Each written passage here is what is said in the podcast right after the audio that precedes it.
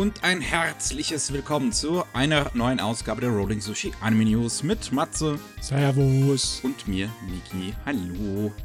Jo, wir sind wieder zurück für euch mit einer Menge News. Aber bevor wir zu denen kommen, äh, zwei kleine Dinge. Einmal, das äh, habe ich ja am Ende der letzten Folge bereits schon mal erwähnt. Ich wollte es eigentlich am Anfang tun, habe es dann vergessen und dann halt erst am Ende. Äh, und zwar wollten wir euch fragen da draußen, wie euch die Länge des Podcastes so gefällt. Wir versuchen ja immer auf eine Stunde zu kommen ungefähr, manchmal halt ein bisschen länger, nicht gerade häufig ein bisschen kürzer. und ähm, wollten euch halt fragen, äh, ihr das so okay findet, ist eine Stunde äh, so die so die angenehme Länge. Hättet ihr es gerne kürzer? Länger wird ein bisschen schwierig. Ähm. Och, das können wir auch hin, das können wir auch hin. Ich, ich lasse mir was einfallen. Aber die, die Frage ist, ob wir mehr Gas geben müssen. Ja, also, oder, oder vielleicht haben wir auch zu viele, ich sag mal, minor News, also zu viele News, die jetzt nicht so bedeutend sind, die wir rauslassen könnten oder so. Vielleicht denkt ihr euch das auch. Äh, falls ihr dazu eine Meinung habt, könnt ihr uns gerne schreiben. Entweder äh, der Podcast wird auch immer auf unserem YouTube-Kanal Anime Slam hochgeladen, da könnt ihr dann da draufklicken. Äh, oder ihr schreibt mir eine E-Mail mickey at sumikai.com. Jetzt die zweite kleine Sache wir haben nämlich einen Film die Woche gesehen, den KSM im Kino gezeigt hat. Den Rehkönig, The Deer King. Äh, der lief die Woche im Kino dank KSM und wir durften ihn auch sehen und euch jetzt kurz darüber erzählen, was, äh, was wir von dem Film so halten. Ju. Und äh, The Deer King ist ein äh, Film, kam 2021 in Japan raus von Production IG, basierend auf einem Roman von der gleichen Autorin, die auch Guardian of the Spirits oder Beast Slayer Ehren geschrieben hat. Und äh, ja, also es geht um einen ähm, Mann, der wird eingesperrt in, be beziehungsweise der arbeitet halt in so einem Sklavenarbeitslager äh, wo man sich eigentlich zu Tode schuftet, in so einer Mine. Und äh, eines Tages überfällt dann plötzlich ein Rudel von mysteriösen Wölfen diese Mine und bringt alle um, außer ihn. Er und ein kleines Mädchen überleben das Ganze, werden beide gebissen. Und äh, an allen anderen Leichen wird dann später festgestellt, dass sie halt so eine Seuche haben, äh, und die beiden diese eigentlich tödliche Seuche irgendwie überstanden haben. Und ja, jetzt geht's zum einen um diese Wölfe, was es mit denen auf sich hat, diese Seuche, wie man die eventuell heilen kann. Es geht aber natürlich auch um unsere Hauptfigur, was für eine gewisse äh, Magie sein Blut eventuell durchläuft, würde ich jetzt mal sagen. So ein bisschen wird es immer visuell auch angedeutet und auch seine Beziehung, dass er jetzt zu diesem kleinen Mädchen aufbaut. Denn was wir auch sehr früh erfahren ist, dass er mal im Militär gedient hat und seine beiden, also seine Frau und sein Kind verloren hat und jetzt dieses kleine Mädchen, was äh, ebenfalls in dieser Mine überlebt hat, so als sein äh, ja, Ersatzkind erzieht. Seine Ersatztochter, ja. ja. Ähm, der Film ist teilweise ein bisschen vollgestopft. Da passiert einiges. Ja. Es äh, geht ja auch um zwei Königreiche, die irgendwie im Clinch liegen. Und ein, also ein Königreich ist dem anderen völlig unterlegen und ist fast gänzlich besiegt, aber da gibt es noch ein paar Rebe Rebellen übrig. Und äh, die Invasion hat nur nicht geklappt, weil wegen dieser Seuche, weil die schon mal aufgetreten ist. Und die hat auch äh, so eine Art Status bekommen als eine Art Fluch. Ne? Es ist ein bisschen äh, religiös aufgeladen und mit Aberglauben versehen. Und ich finde, äh, das Thema die zwei Themen macht der Film sehr gut. Einmal die Familienbande und die emotionale Verbindung zwischen den einzelnen Figuren und das Thema von der Seuche, der Epidemie und was die Leute sich da zusammenspinnen und was das für eine Angst und so verbreitet. Das ist äh, relativ clever gemacht. Der Film ist auch sehr kurzweilig, aber ganz ehrlich, er hätte länger sein können. Ja. Die Story wirkt ein bisschen schnell erzählt, ne? Das ist wirklich, das ist so das größte Problem, finde ich, an dem Film. Ich finde, hat eine richtig gute Atmosphäre hin und wieder. Mhm. Da sind wirklich, wirklich schöne Szenen dabei.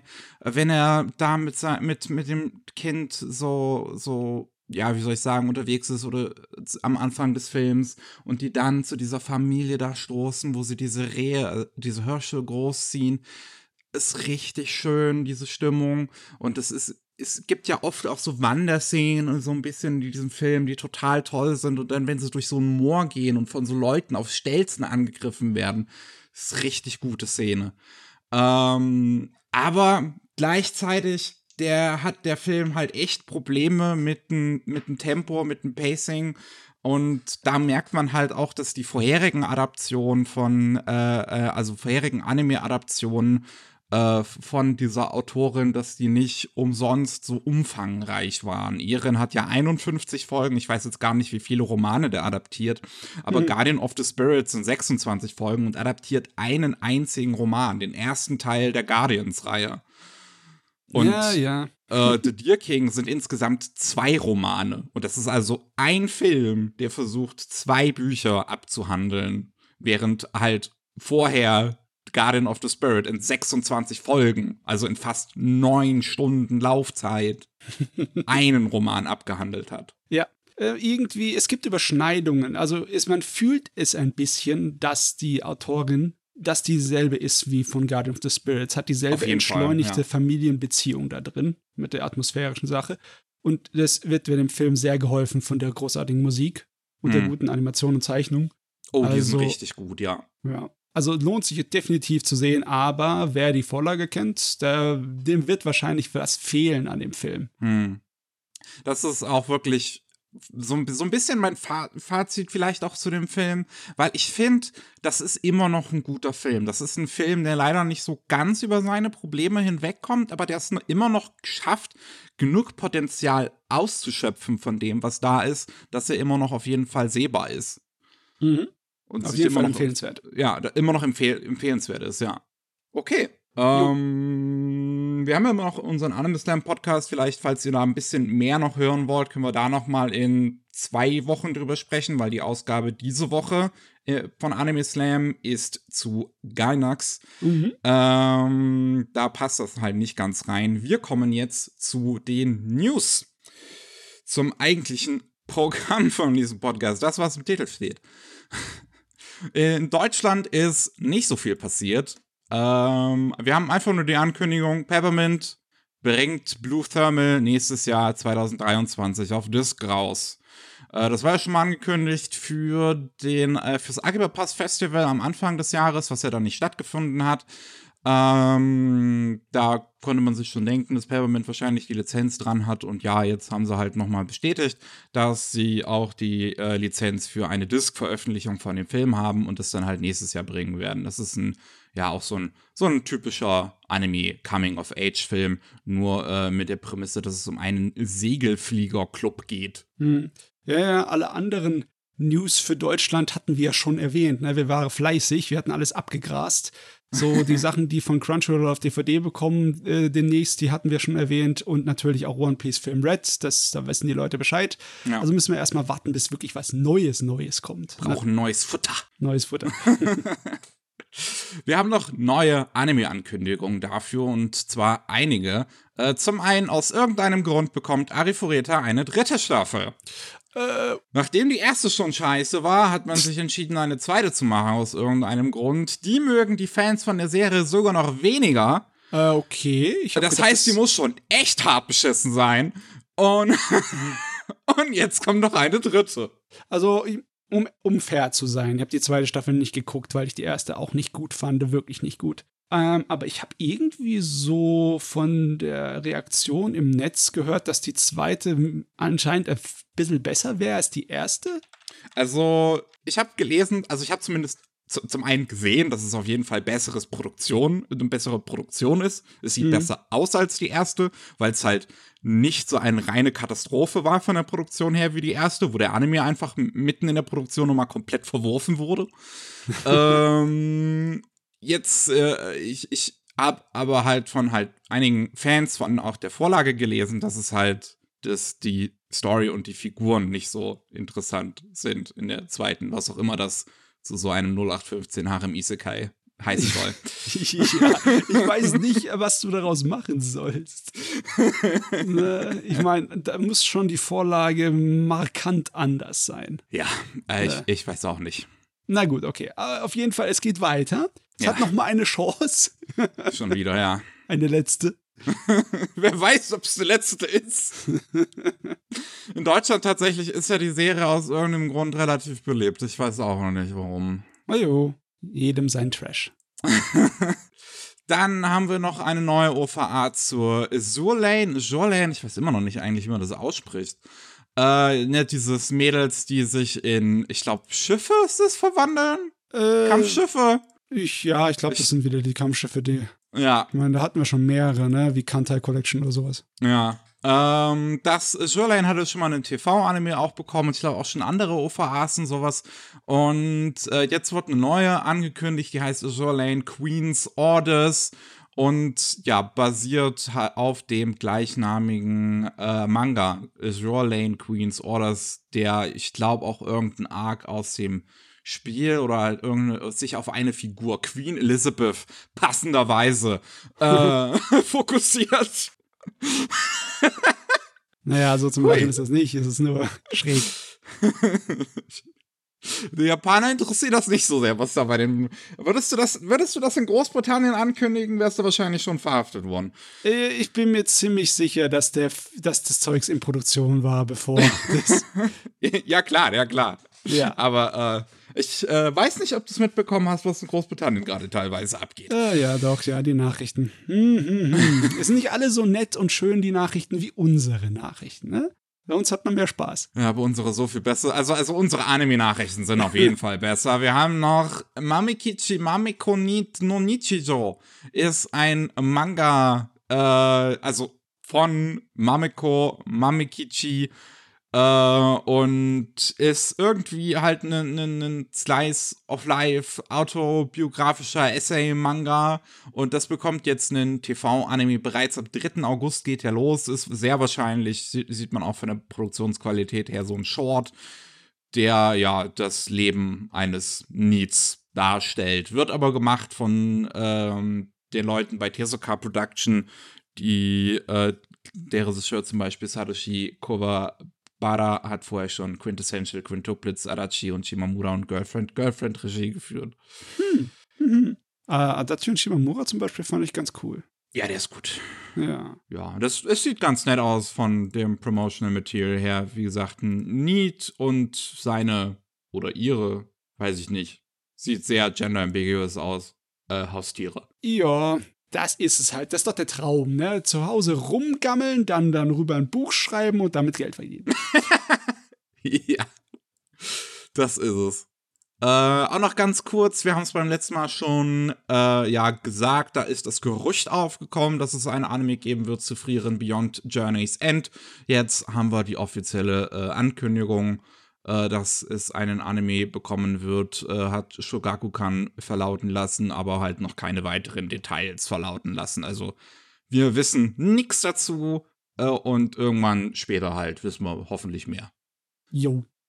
Äh, dann haben wir noch, das ist auch eine ganz nette Sache, äh, die Sängerin Daoko und äh, Kiichi Awa äh, Aravi, der Mangaka von Nichito, haben sich zusammengetan und ein Musikvideo gemacht, das auch wirklich sehr witzig aussieht.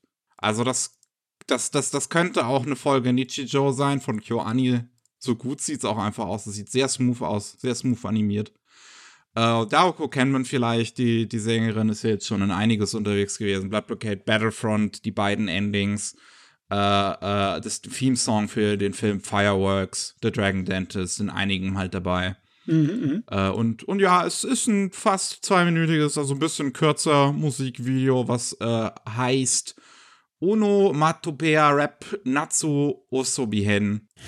Und äh, wie gesagt, es sieht sehr, sehr cute, sehr Nichijou aus. Wer seine Nichijou äh, für, für zwei Minuten kurz äh, besänftigen möchte, kann sich das auf jeden Fall mal anschauen. Oh ja, und dann trifft dich sofort wieder die Sucht und du musst Nichijou wieder gucken. Ist auch auf dem offiziellen Kanal von Daoko zu finden auf YouTube. Dann, äh, Bandai Namco hat äh, auf der, äh, wie heißt es nochmal, Tokyo Game Show ein neues Franchise angekündigt. Namens Synduality. Und äh, dann auch gesagt, dass es einen Anime bekommen wird. Hm. Also, äh, sie versuchen es wieder wie mit Scarlet Nexus, wo das ja schon so großartig funktioniert hat. Also so großartig nicht funktioniert hat. Ähm, aber Synduality sieht ganz interessant aus. Der wird dann auch von Bandai selbst gemacht, der Anime. Ähm, also alles wie gehabt eigentlich. Äh, Character Designer kenne ich jetzt ehrlich gesagt nicht, was der vorher gemacht hat. Mecha Designer ist Ipe Gyobo, macht jetzt die Mecha Designs für das neue Gundam, also The Witch from Mercury und äh, diese nicht Gundam Mecha Serie, die Sunrise mal ausnahmsweise gemacht hat. Emma im Warrior at the Borderline. Mhm. Äh, die Borderline-Serie. Ja, ja. ja. Ähm, da im Vergleich dazu sind die Designs von diesen Mechas ganz anders. Die oh ja. Das sind kleinere, so. Mm, ja, wie wolltest du sie? Du, du, du wolltest gerade was sagen. Versuchst du mal zu beschreiben. Äh, also, sie haben auf jeden Fall so ein eher so ein, so ein Eierroboter-Design. Ja, das ist Wie du gesagt hast, ja. sie sind kleiner, das sind so Powered Suits, ne? Ja. Das ist halt eher so ein Survival-Game anscheinend, aber auch mit Story, auch mit MMO-Elementen. Ah, ich habe es noch nicht so ganz durchgeblickt. Was spielt halt irgendwie in der Zukunft, irgendwas ist passiert, so giftiger Regen hat äh, äh, Viecher gebracht, die die Menschheit ausrotten wollen. Und jetzt äh, hat sich die Menschheit in eine letzte Stadt zurückgezogen, wo sie zusammen mit einer künstlichen Artilli äh, äh, Intelligenz namens Magus lebt und die halt versuchen herauszufinden, wie sie eigentlich das Ganze überleben. Jo, Science Fiction, Überlebenskampf, Mechas. Jo, komm her. Ich gucke mir das an. Klingt auf jeden Fall nicht uninteressant. Auch noch ein Spiel, was mich eigentlich ansprechen würde. Ich meine, meine Güte, ich mag Metal Gear Survive. Mhm. äh, dann haben wir wieder mal einen neuen Comic. Fester Anime, Schrägstrich Hentai. Ähm, der heißt I Give My Virginity to Soshi Sazanami. Now let's take our time to love her. Klingt eigentlich nach einem ziemlich vanilla Story. Es geht halt einfach um eine Office Lady, die äh, halt noch, äh, äh, wie, wie, wie heißt es nochmal? Ähm, äh, äh, halt noch nie Sex hatte und dann ähm, irgendwie einen Trip unternimmt, um ihre Schüchternheit zu, zu überwinden und trifft da auf den Yakuza-Dude und die beiden bangen und verlieben sich ineinander. Ja, ja. der Yakuza. die Yakuza-Romantik, ne? Da lebt sie noch. Im wirklichen Leben ist da nichts mehr von übrig, wenn überhaupt jemals was da war. An eine Sache, die ich aber sehr spannend finde, ist, dass Mecha oder Mechanical Arms Project einen kompletten Anime bekommen soll. Eine komplette Anime-Serie. Meine Güte, Mecha oder ist eine Weile her? Ja. Oh gut, 2018. Es kommt darauf an, wie man eine Weile definiert. Diese, diese letzten drei Jahre Pandemie fühlt sich auf jeden Fall schon sehr lang an, das stimmt schon. Äh, ja, wer sich vielleicht noch an Mecha oder erinnert, das war so ein Independent Project von einem kleinen Team namens TIFF Studio, ähm, die ja über Kickstarter das gefundet haben, beziehungsweise sowohl über Kickstarter wie dann auch die japanische äh, Crowdfunding-Seite Campfire.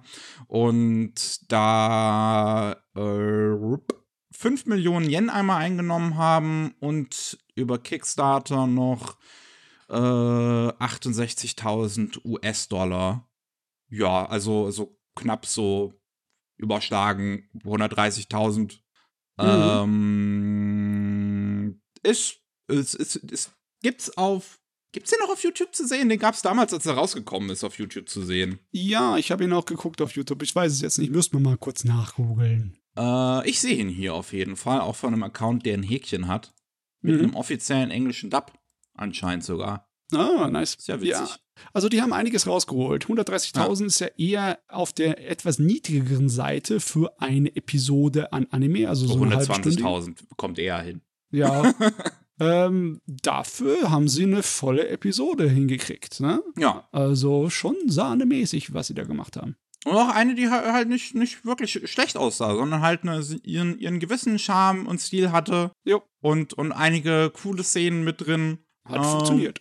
Ja, auf jeden Fall. Und äh, anscheinend hat das Pony Canyon äh, genug interessiert, dass sie als Produzent jetzt dahinter stehen und eine vollständige Anime-Serie dazu finanzieren werden, die ja wir dann in der Zukunft irgendwann noch sehen werden. Es wird gleichzeitig auch ein Manga rauskommen, der wird gemacht von äh, dem oder der Mangaka von Aria de Scarlet Ammo. Mhm. Den gibt es dann kostenlos auf der Line Manga App zu lesen. Und äh, es gibt auch eine äh, kurze, äh, ein kurzes Dokumentarvideo auf dem offiziellen Kanal von Triff Studio, ähm, wo man so ein bisschen behind the scenes auch sieht, wie sie an dem Anime arbeiten. Äh, sehr cool auf jeden Fall. Ich wünsche denen ganz viel Erfolg bei der Ange Angelegenheit, weil das ist wirklich so eine, so eine schöne Story von wegen so von ganz unten nach ganz oben. Ja, es ist immer toll, wenn unabhängige Projekte Gehör ja. finden. Ne? Das ist immer super. Ich meine, wir haben genug Geschichten von Amateure zu Profis in der ganzen Anime- und Manga-Welt, ne? Ja. Also massenweise. Aber halt äh, die Kickstarter-Richtung hatten wir noch nicht, ne? Müsste der erste Unabhängige sein, der über Kickstarter groß wurde und dann es geschafft hat, da eine große Anime-Serie zu landen, oder? Mm, das könnte ja, es könnte sein. Also es sind ja, es gibt ja ein paar OVAs, die es auf jeden Fall geschafft haben. Ich glaube, Bean Bandit wurde ja damals auch über Kickstarter. Ja, ja, aber äh, das hatte halt schon Vorlage. Ne? Ich Ja, meine halt jetzt ja. vollkommen eigenständig, unabhängig produziertes Dog. Days war damals auch nur eine Folge. Stimmt, Dog Days war da. Mhm. Ne? Der hat es nur nicht geschafft. Die war nicht besonders. Ja, das, ich habe es nie gesehen dann tatsächlich, aber ich habe gehört, dass es tatsächlich sehr underwhelming gewesen sein soll. Mhm. Aber ja, Mecharude hat es geschafft. Das sind doch schöne News. Ich bin mal gespannt auf mehr. Was auch mehr bekommt, ist Girlfriend Girlfriend. Mhm. Die polyamoröse Liebesgeschichte von dem Mangaka von, ähm, was war das nochmal? Aho Girl, genau. Es ist tatsächlich kein klassischer Harem, soweit ich das verstanden habe. Ich habe es tatsächlich auch noch nicht gesehen. Obwohl das wirklich die Art von, von dämlichen Humor ist, die mich eigentlich anspricht. Wenn es von dem Autor ist, ist das sowieso 90% Unsinn und Slapstick und Ja. ja. 5% normale Erzählung und dann 5% Romantik. Ja, also wer äh, das mochte, kann sich auf jeden Fall auf eine zweite Staffel freuen, die jetzt gegreenlightet wurde, aber mehr Infos gibt's dazu auch noch nicht. Jo. Und was wir auch noch haben, und die News ist gerade vor irgendwie zwei Stunden, bevor wir das hier aufnehmen, rausgekommen und hat meine komplette Twitter-Timeline gesprengt. Ah, schon wieder. Genshin Impact bekommt einen Anime von Motherfucking Ufotable. Äh, also, ich habe ja eine ganze Menge äh, unschöne Sachen immer in meiner Kanone geladen, was ich sagen könnte über diese, äh, naja, diese Spiele und die Sorten und die Firma, die da hinten dran steht. Aber eins muss ich Ihnen lassen. Die Anime-Animationstechniken haben die drauf. Alle Zwischensequenzen von deren Spielen sind es definitiv wert, sich ein paar Mal anzuschauen. Die sind super. Und äh, ich frage mich nicht, warum sie es nicht selber in-house produziert hätten. Hätten sollten sie einfach ein Computer-Animations-Anime zumachen. Ne? Er ist sowieso die Hälfte vom Spiel schon so. Hm. Ja, das hat mich tatsächlich auch gewundert an der Ankündigung, weil Hoyoverse, wie sie mittlerweile heißen, vorher war es noch MiHoYo, ich weiß Ja, nicht, ja. warum sie sich umbenannt haben, ähm, haben ja auch ihr eigenes Animationsstudio mit Joestar heißen die, glaube ich. Ich Hm, weiß es jetzt gar nicht. Ähm, die haben auf jeden Fall ihr eigenes Animationsstudio und haben dazu auch schon einige äh, coole Anime-Werbespots auch zu Genshin Impact rausgebracht. Und wie du sagtest, die Cutscene Direction in dem, im Spiel selbst ist auch ganz gut. Deswegen, die hätten das locker in-house machen können, aber ja, man hat anscheinend eine Partnerschaft mit Ufotable gefunden. Ich muss auch noch mal ähm, vielleicht korrekterweise sagen, dass noch nicht explizit ein Anime angekündigt wurde, aber man hat halt eine äh, Long-Term Collaboration Project mit Ufotable angekündigt. Hm, Das deutet schon eher darauf hin, dass es keine Werbespots werden. Nee, ein Langzeitzusammenarbeitungszeugsel, also Papa Papa. Ja. Ähm, ich bin mal gespannt. Wir haben halt jetzt ein erstes Promo-Video von Ufotable bekommen, was man sowohl auf dem offiziellen Kanal von Genshin Impact wie auch von Ufotable sich angucken kann, was dreieinhalb Minuten lang geht, aber eigentlich sehr, sehr, sehr, sehr, sehr, sehr wenig Aussagekraft hat. Äh, dafür sehr schöne Landschaftsshots. Das muss man sagen. Mhm. Es sieht sehr schön aus. Ich meine, das kann halt Ufotable, ne? Ähm, also, ne, wenn, wenn, wenn das jetzt ihr nächstes großes Projekt ist, nachdem sie mit Fate jetzt eigentlich quasi durch sind, äh, Ja, ja, ja. dann her damit. Ich meine, sie müssen auch Demon Slayer zu Ende bringen. Ne? Das Ja. ist auch noch ein dicker Brocken, den sie in der, in der Röhre haben. Das auf jeden Fall, aber Ufotable hat ja auch mehrere Teams und es war ja jetzt wirklich schon so, dass sie so ein bisschen, also fast auf dem Trockenen dann gelaufen wären. Weil, wie gesagt, wir haben jetzt nur noch äh, Demon Slayer, was sie ja die ganze Zeit immer machen. Ähm, dann, äh, wie heißt es hier nochmal? Auch von Type Moon, das mit der Hexe. Ich weiß es nicht mehr. Ah, äh, dieses, war es Mahotsukai no Yoru? Ja, Äh, doch, ich glaube, das. Night of the Witch oder so. Genau, Night of the Witch, ja, das bekommt ja noch einen Film. Ähm, und das ist jetzt im Prinzip, ich glaube, dann wahrscheinlich das dritte Projekt mit Genshin Impact. Normalerweise haben die immer so drei, vier Sachen nebenbei am Laufen. Ja. Und die haben ja seit einer Weile im Prinzip kein neues Projekt mehr angefangen. Ich meine, wenn sie dann Night of the Witch fertig gemacht haben, dann ist ziemlich alles, was äh, die ganzen Fate-Macher produziert haben an Visual Novels, an äh, fertig Ende Kommt ausgelutscht. dann endlich das Tsukihime Remake? Ja, bitte, ihr Schweine. Ich glaube, nach nichts wird lauter geschrien bei Type Moon Fans. oh Mann. Jo, wir haben noch neue Infos zu einigen angekündigten Dingen. Einmal Mix, die zweite Staffel. Ähm, wissen wir jetzt, wird im Frühling 2023 rauskommen. Und wir haben einen neuen äh, Regisseur. Und zwar Tomohiro Kamitani, der vorher, ich glaube, nichts wirklich selbst Regie geführt hat, aber einen Haufen Key Animations für äh, Stuff gemacht hat. Wie unter anderem die ganze Fate Glide-Serie. Hm, ich glaube, da muss ich mir keine Sorgen machen darum, wer auf dem Regiestuhl sitzt. Es ist eher die Vorlage, die mir Sorgen macht. Ich meine, es zieht sich einfach viel zu lang und es passiert zu wenig Interessantes. Es ist halt nur so wirklich ein mittelmäßiges Gerät. Auch wenn ich den Autor, den Adachi so richtig liebe. Und ich frage mich, ob sie da irgendwas reißen können. Auch mit einer vollen 24 oder 26 Episoden langen zweiten Staffel. Keine Ahnung. Mal sehen. Bleibt abzuwarten. Ja. Dann haben wir noch Exception von Netflix. Hat endlich einen Trailer bekommen mit, mit äh, wesentlich mehr Infos. Endlich wissen wir überhaupt mal was dazu. ähm, und ja, haben direkt angekündigt, am 13. Oktober kommt schon raus. Das heißt, so lange dauert es jetzt auch nicht mehr. Nicht mal mehr einen Monat. Und der Trailer sieht aber auch eigentlich nicht schlecht aus. Ja. Ist sehr stilisiert. Ähm, manchmal ist die Choppy Framerate vielleicht ein bisschen seltsam eingesetzt. Also es sieht nicht immer ganz passend aus, so zu versuchen, so Limited Animation zu imitieren. Ähm, aber ey, es ist wirklich nicht schlecht. Es ist ja, glaube ich, von einem taiwanesischen Studio war das, glaube ich, gemacht, wenn ich mich richtig erinnere.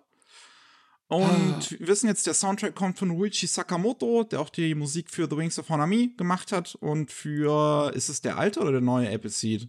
Oh, du fragst mich jetzt was. für das alte Appleseed von Gainax, glaube ich. Ui, Ja.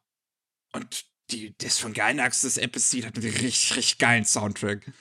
Ja, nice. Also ich muss sagen, äh, egal was man von diesen 3D-Animationen hält, dass die es geschafft haben, Yoshitake Ananos Design umzusetzen in 3D, so dass man es wiedererkennt und dass es gut aussieht, das ist schon mal eine Leistung. Allein deswegen würde ich es mir angucken. Stimmt, auf jeden Fall. Daran hatte ich jetzt gar nicht mehr gedacht, aber ja, der, der Amano oder Final Fantasy Fuzzi äh, hat hier die Character Designs gemacht und schon, ja. Also, also, was hattet ihr denn äh, vor ein, zwei, drei Jahren gemacht, was so mega schlecht war, wo er die Character Designs für gemacht hat? Genau, Gibiate, wo man es Äh, ja gar nicht gesehen hat. Ja. Äh, Ähm, aber ja, also, also ne, ich finde, das sieht wirklich ganz interessant aus. Das ist irgendwie so eine Horrorgeschichte, wo halt ähm, die Menschheit versucht, einen neuen Planeten zu kultivieren ähm, und dabei ein Raumschiff durch das äh, da, dahin fliegt, was halt eine ganze Weile fliegen wird. Und deswegen sind die eigentlich in Anführungszeichen Originalmenschen in Kryokammern, während immer wieder, um das Schiff am Laufen zu halten, Klone von denen gemacht werden. Und dabei läuft anscheinend aber auch irgendwas schief, sodass eine Monstergestalt auf dem Schiff auf einmal rumläuft. Ui, ui, ui, ui, ui. Ja, es ist eigentlich voll mein Ding, die Ja. Themen, die Science-Fiction-Themen. Ja, also so ein bisschen ist anscheinend auch Existenzialismus mit drin, so dass sich die Klone selbst hinterfragen und sowas. Also bin ich auf jeden Fall auch dafür. Dann haben wir, ja genau, da haben wir beim letzten Mal auch drüber geredet, über Chibi Ham, Juicy and Me, das angekündigt wurde. Wir hatten nur, ähm, ja, Screenshots zur Verfügung und der Trailer sollte noch kommen. Jetzt ist der erste Teaser da und es sieht halt leider echt nicht gut aus. Es sieht halt leider wirklich, wirklich nicht gut aus. Ja. Es ist, äh, wie gesagt, von so einem Motion Capture Studio gemacht und Uh, VTuber Motion Capturing sieht halt honestly besser aus. Es sieht aber wirklich so aus, als würde jemand in diese Virtual Reality Chat Programme was abfilmen, weißt du? Ja. Ah. Also, ich weiß nicht, ob ich mir einen ganzen Film angucken möchte, der so aussieht. Hm. Ja, also eine kleine kurze Fernsehserie, weißt du, mit so 50 mhm. Minuten Episoden. Ja, wahrscheinlich, wenn es lustig ist, wenn es gut geschrieben ist und spaßig. Aber ein Kinofilm, so, nö, also. Hm, hm, hm. Und das soll wohl Feature-Length sein. Also, so, ich schätze mal, so, so mindestens 50, 60 Minuten kann man erwarten. Ja, wenn nicht mehr. Ja. Hm. Ja. Naja. Naja. Es ist halt auf jeden Fall eine interessante Angelegenheit, so dass es halt eine Amerikanerin da mal versucht, als, als Anime-Macherin jetzt quasi Fuß zu fassen. Aber äh, ich weiß nicht, ob es funktioniert. Dann haben wir noch den ersten Trailer für The Saints Magic Power is Omnipotent Staffel 2, der uns sagt, dass es 2023 irgendwann rauskommen wird. Es ist auch ehrlich gesagt kein wirklicher Trailer, sondern halt im Prinzip eine fertige Szene, wo die Protagonistin und so ein grünhaariger Typ miteinander reden. Ich habe keine Ahnung, wer das ist. Ich habe auch die erste Staffel nicht gesehen. Ähm, ja, aber auch wenn du die erste Staffel siehst, in dieser Serie, die ist extremst entschleunigt, da passiert nicht viel. Das sind Leute, die da rumstehen und miteinander reden oder flirten oder so, sonst irgendwie sich anschmachten. Das ist die Serie. Deswegen im Endeffekt ist es nicht weiter als ein Ausschnitt. Das könnte aus jeder belieblichen Folge sein. Auch gut. Naja, also es sieht halt aus, wie es aussieht. Also, also auch nicht anders als die erste Staffel. Ich schätze mal, Leute, denen das sowieso schon gefallen hat, die, äh, ja, die, die können sich drauf freuen, I guess. Jo. Dann äh, auch noch Eden Zero ist mit einem Trailer dahergekommen, den sie mittlerweile von YouTube wieder runtergenommen haben. Ich weiß nicht, ob der anscheinend zu früh rausgekommen ist oder so, oder ob das nicht so geplant war. Hm. Auf jeden Fall stand in dem drin, April 2023 kommt die zweite Staffel von Eden Zero raus. Jawohl. Dann auch noch ein Teaser hat bekommen, die zweite Staffel von By the Grace of the Gods. Wir haben sehr viele zweite Staffeln. Äh, ne, das mit diesem, mit das, das Slime Rancher Anime quasi. Und da wissen wir, im Januar 2023 kommt der raus. Äh, ersetzt wurde im Staff eigentlich nur die Autorin. Jetzt macht ähm, es Yuka Yamada von äh, Asteroid in Love oder Miss Kobayashi's Dragon Maid im das Drehbuch. Ob das jetzt viel an der Serie ändert, äh, weiß man nicht. Es, es, es gibt manche Drehbuchautoren im Anime, die sind schon, die sind wirklich sehr, sehr eigen, bei denen merkt man das dann. Aber oftmals, finde ich, ist es nicht so aussagekräftig, ehrlich gesagt, wer das Drehbuch macht. Ja, ich meine, der Trailer verspricht auch nur mehr von demselben. Wundert mich sowieso, dass das Ding eine zweite Staffel bekommen hat. Also, ja. es ist, naja. Also, gerade bei so Adaptionen merkt man das dann eher weniger, wer das Drehbuch macht. Ja. Ja. Ähm, dann haben wir noch eine seltsame Angelegenheit mit Rhapsody, was irgendwie ein Music-Anime sein soll, der im Sommer 2023 rauskommen soll und als Live-Anime angekündigt wird, was auch immer das heißen soll. Und ähm, ja, da haben wir einen ersten Trailer, ein Promo-Video auf jeden Fall, der so ein bisschen anfängt, so mit einfach nur Character Designs zeigen, dann so circa nach äh, ja, einer Minute gibt es so ein paar Szenen dann endlich mal zu sehen, äh, mit, wo, wir, wo wir CGI haben und die Figuren ein bisschen halt so zu sehen sind, mit Kamerafahrten drumherum und bla bla bla. Und dann singen die auch ein bisschen am Ende. Und ja, ist irgendwie ein Projekt, was ich von einer Band irgendwie gegründet, gestartet wurde, die dann was draus machen sollten. Und jetzt gibt es da dann halt irgendwie mehrere Bands da drin und es wirkt nicht so, als würden die wirklich direkt gegeneinander antreten. Es wird beschrieben als Rock is a story of grief and hope. Als würde Musik eher dazu dienen, dass die Figuren irgendwie was verarbeiten. Hm. Ja, ja. Ich frage mich wirklich, was sie mit diesem Live meinen wollen. Also ich hoffe nicht, dass die dann wirklich auch äh, einen auf Virtual YouTuber machen und ein Live-Konzert einfach abfilmen, und die virtuelle Kamera dann rumfliegt. Ich könnte es hm. mir fast schon vorstellen dass sie Oder vielleicht sowas meinen. Ich meine, rein theoretisch kannst du ja, es, also es muss ja nicht unbedingt ein äh, Live im Sinne von wegen Echtzeitübertragungskonzert mhm. sein, sondern es könnte auch einfach nur sozusagen sein, dass die ein Konzert machen und das Konzert dann halt äh, umgearbeitet wird in eine 3D-Performance. Ja. Ne? Hm dass es vom Live abgefilmt wurde und dann halt, die haben die ganzen Motion Data. Ja. Aber ja, egal. Ich glaube, ich wahrscheinlich äh, mache ich mir jetzt viel zu viel Kopf über ein verdammtes vielleicht, Modewort. Ja, vielleicht ist es auch wirklich einfach nur so, um es interessanter klingen zu lassen, als es ist. Ja, ja. es ist meistens doch so, ne? Ja. Dann haben wir noch den ersten Teaser zu Sky, Children of the Light, das äh, Animationsprojekt von dem äh, Spiel von Dead Game Company, die Macher von Flower und Journey. Und es sieht wunder, wunder, wunderschön aus. Da das auf der Anime Japan angekündigt wurde dieses Jahr, frage ich mich halt wirklich, ob, ob auch tatsächlich japanischer Staff dahinter ist, ob das tatsächlich ein Anime ist, in Anführungszeichen. Hm. Ähm, weil, ja, wäre halt dann irgendwie komisch. Also, also noch wissen wir halt nicht wirklich viel jetzt letztlich darüber. Es sind 30 Sekunden, die sie uns hier zeigen in diesem Teaser. Und wie gesagt, die sehen echt schön aus. Ja, die haben halt schon immer ein Händchen gehabt fürs ja. Künstlerische, ne, fürs Design und all das. Das, das auf jeden die. Fall. Da bin ich wirklich mal gespannt drauf, letzten Endes. Ähm, kann man sich auch auf dem offiziellen YouTube-Kanal von äh, Dead Game Company anschauen, wer das mal sehen möchte. Dann haben wir noch äh, Onanusono no Hoshi.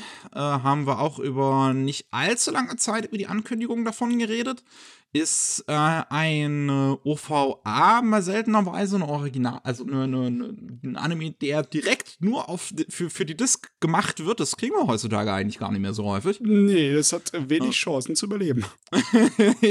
ja. Und äh, geht halt um einen ja, Lehrer an der Mädelsschule und alle Mädels fahren total auf den ab. Und wir haben einen ersten Teaser mit der Ankündigung, dass die Blu-ray am 8. Dezember rauskommt. Und es sieht sehr schlicht aus. Also minimal mehr Mühe gegeben als jetzt äh, Yakuza äh, Housewife haben sie sich. Mhm. Aber das war's dann auch.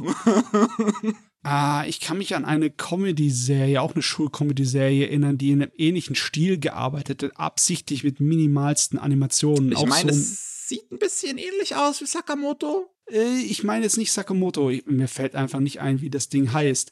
Es war so ihre Gag-Comedy, wo du auch einen Roboter hattest, der aussah wie Bender und Freddie Mercury ist rumgesprungen. Äh, ah, scheiße, ich weiß, was du meinst. Ja, nur der Name entschwindet mir. Nee, war, das war nicht Chromity High School, Doch, es war Chromity, doch, es war Chromity.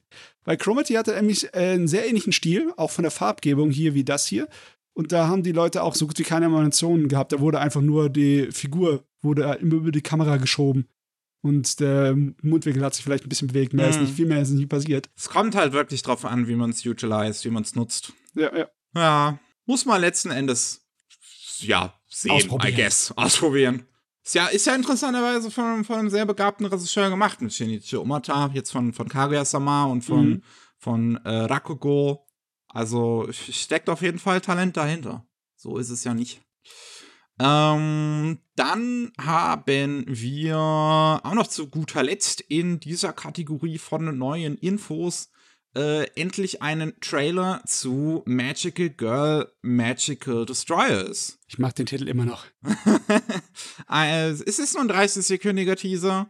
Ist ja dieses äh, Projekt von Jun Inagawa, so ein Underground-Artist und Modedesigner und, und äh, Musiker, äh, der seinen eigenen Anime jetzt machen wollte. Und der wird gemacht bei äh, Biburi äh, Animation Studio, das Studio, was hervorgekommen ist aus den Leuten, die die Krisaya-Anime gemacht haben. Und Regie führt Hiroshi Ikehata von Fulikuli Progressive und von äh, Tonikawa Over the Moon for You. Und ja, der erste Teaser sieht wirklich nicht uninteressant aus. Also ich, ich, ich bin nach wie vor immer noch sehr interessiert, was das letzten Endes wird. Es, es, es hat auch so, so ein gewisses Underground-Feeling, weil, weil der Stil, finde ich, es sieht auf der einen Weise irgendwie relativ flach und dadurch so ein bisschen webmäßig aus, weißt du? Falls, ich weiß, falls du vielleicht du verstehst, ja. was ich meine. Aber trotzdem sind die Animationen an sich sehr gut. Hat einen Hauch von Trigger auch drin, ne? Ja. Also, wenn das wirklich der Stil ist, auf den sie abzielen für die ganze Serie, dann könnte das schon was sein. Und ich Mhm. meine, die Character Designs sind halt auch echt gut. Also- Merkt man, dass das von so einem Underground-Artist kommt, auf eine gewisse Weise. Ja, es hat Seele, es hat Punk. ja, Gut, gut, da haben wir noch so oft, dass wir uns freuen können. ganz genau. Wir haben aber auch, äh, ja, leider nicht so schöne Sachen. Wir kommen jetzt zu den sonstigen, äh, zu den News, die hier noch übrig bleiben. Und es muss leider wieder mit einer Todesmeldung anfangen. Und zwar Shichiro Kobayashi ist im Alter von 89 gestorben, wegen Herzversagen bereits am 25. August. Das ist ein sehr, sehr hoch angesehener Art Director und Background Artist, der für einige bekannte Dinge ähm, die Hintergründe mitgezeichnet hat, mit äh, die Art Direction übernommen hat. Also Art Direction heißt, dass man im Prinzip die Zeichnungen der Key Animator korrigiert, sodass sie äh, mehr dem restlichen Film entsprechen. Ja, der hat, Ähm. die, so eine Person hat eine richtig schwere Aufgabe. Die muss dafür sorgen, dass alles aus einem Guss aussieht. Genau.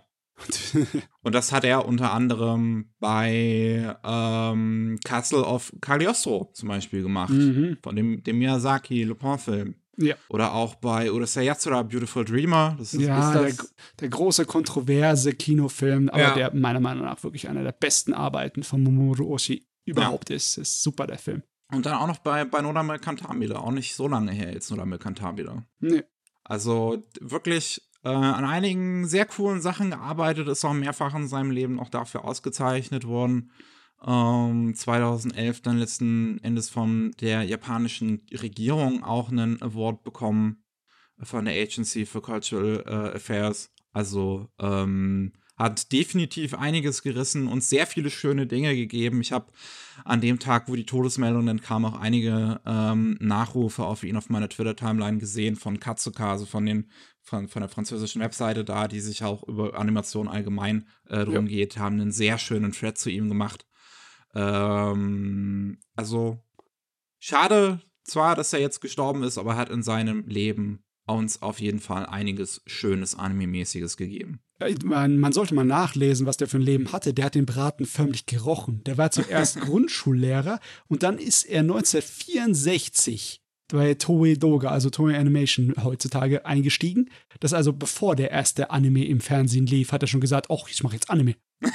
ich weiß, das ist der Zukunft. also, das muss man mal auch hinkriegen, heilige Güte. Ja. Ja. So, wir haben auch noch ein Update zu der Kadokawa-Sache mit den Olympischen Spielen. Da haben wir beim letzten Mal ausführlich drüber geredet. Jetzt ähm, können, kann ich euch erzählen, der Kadokawa-Chef Tsukuhiko äh, Kadokawa ist tatsächlich festgenommen worden von Das- der japanischen Polizei. Das ist ein heftiges Ding. Hey, Ja, und zwar wegen diesen Anschuldigungen eben, dass seine Firma ähm, 70 Millionen Yen an äh, Erpressungsgeld, äh, doch, Erpressung? Nein, nein, nein, Bestechung. Bestechung, genau, Bestechung war das Wort, Bestechungsgeld an jemanden äh, gegeben haben soll, der halt die Sponsoren für die Olympischen Spiele in Tokio 2020 bzw. 2021 organisiert hat. Hm, hm, hm.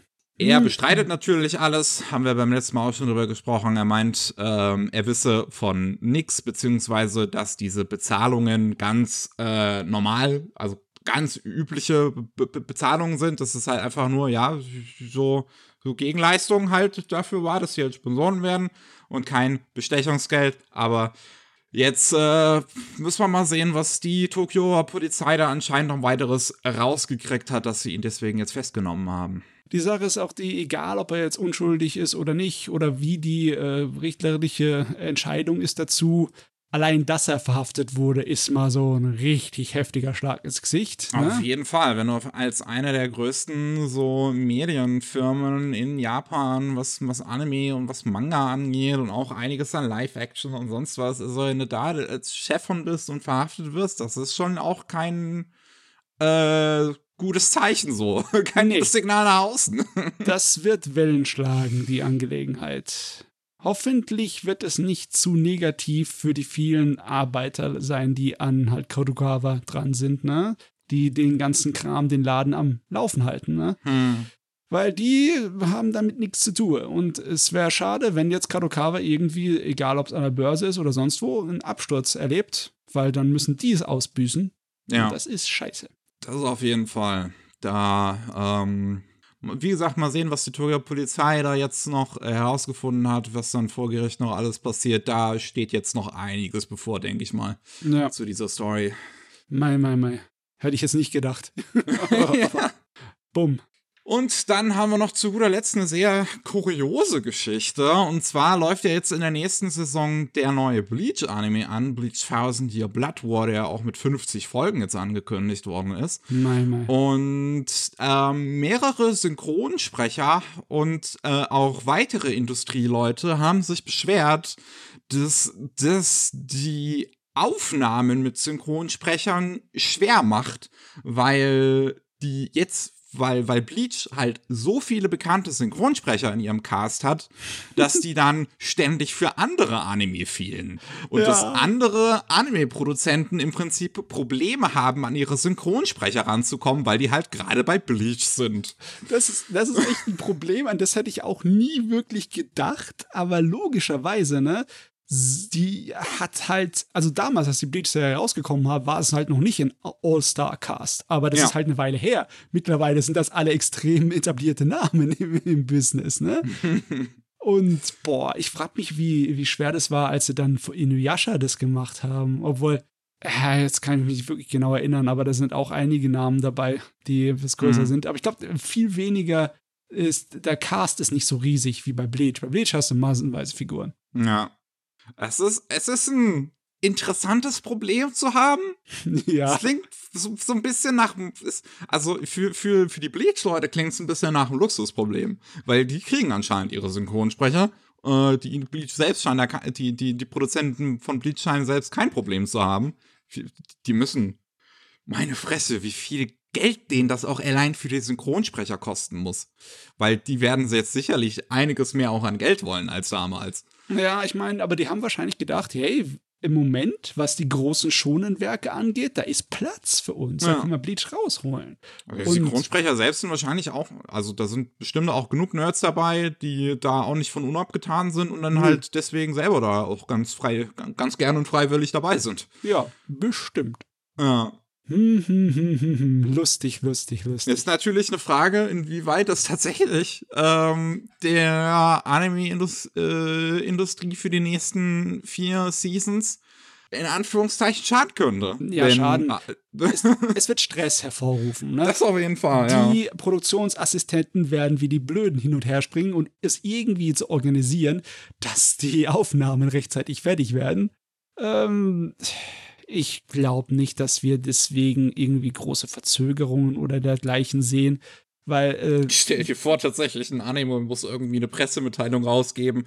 Äh, ja, wir können euch keine neue Folge geben, weil wir sind nicht an die Synchronsprecher gekommen. Die nehmen gerade Bleach auf. Ja, ich meine, kann passieren, aber wenn, dann ist es nur eine einwöchige Verzögerung oder so etwas. Also das wird nicht so, das ist nicht vergleichbar mit Produktionsschwierigkeiten, die dann halt eine Serie wirklich äh, Auseinandernehmen, ja. Auseinandernehmen, dass ja. dann halt die letzten vier Episoden nicht gezeigt werden und irgendwann nachgereicht werden. Sowas hatten wir ja auch mal. Oder bei Uncle in Another World, dass sie hier so ziemlich in der Mitte aufhören müssen und dann ein paar Monate später das nochmal anfangen.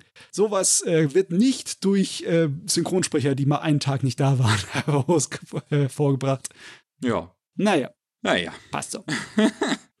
dann äh, sind wir durch für heute mit unseren News. Ähm, ja, doch mal relativ zügig heute. Sahnemäßig. Und ja, ich habe es ja am Anfang, ich noch gesagt, das passiert gar nicht so häufig, das passiert. Es ist ja, äh, naja. Falls ihr mehr von uns hören wollt, dann ähm, gibt es jeden Mittwoch den normalen Rolling Sushi Podcast. Da gibt es dann News aus Japan, was da gerade so passiert. Und ich habe es ja vorhin schon mal kurz erwähnt, jeden zweiten Mittwoch gibt es Anime Slam, wo wir über die Anime und Manga reden, die wir in letzter Zeit so gesehen haben. Beziehungsweise diese Woche ist wieder Themenpodcast. Wir machen die große Gainax-Retrospektive und reden über den ganzen Quatsch, den die halt so in ihren über, ja, also in ihren 30 Jahren oder so, oder 40? 35 mindestens. 40 nicht ganz. Auf jeden, ja, auf jeden Fall so 35 Jahre kommt so hin, gemacht haben. Gut, dann sind wir raus für heute. Vielen Dank fürs Zuhören und ähm, man hört sich. Tschüss. Ciao.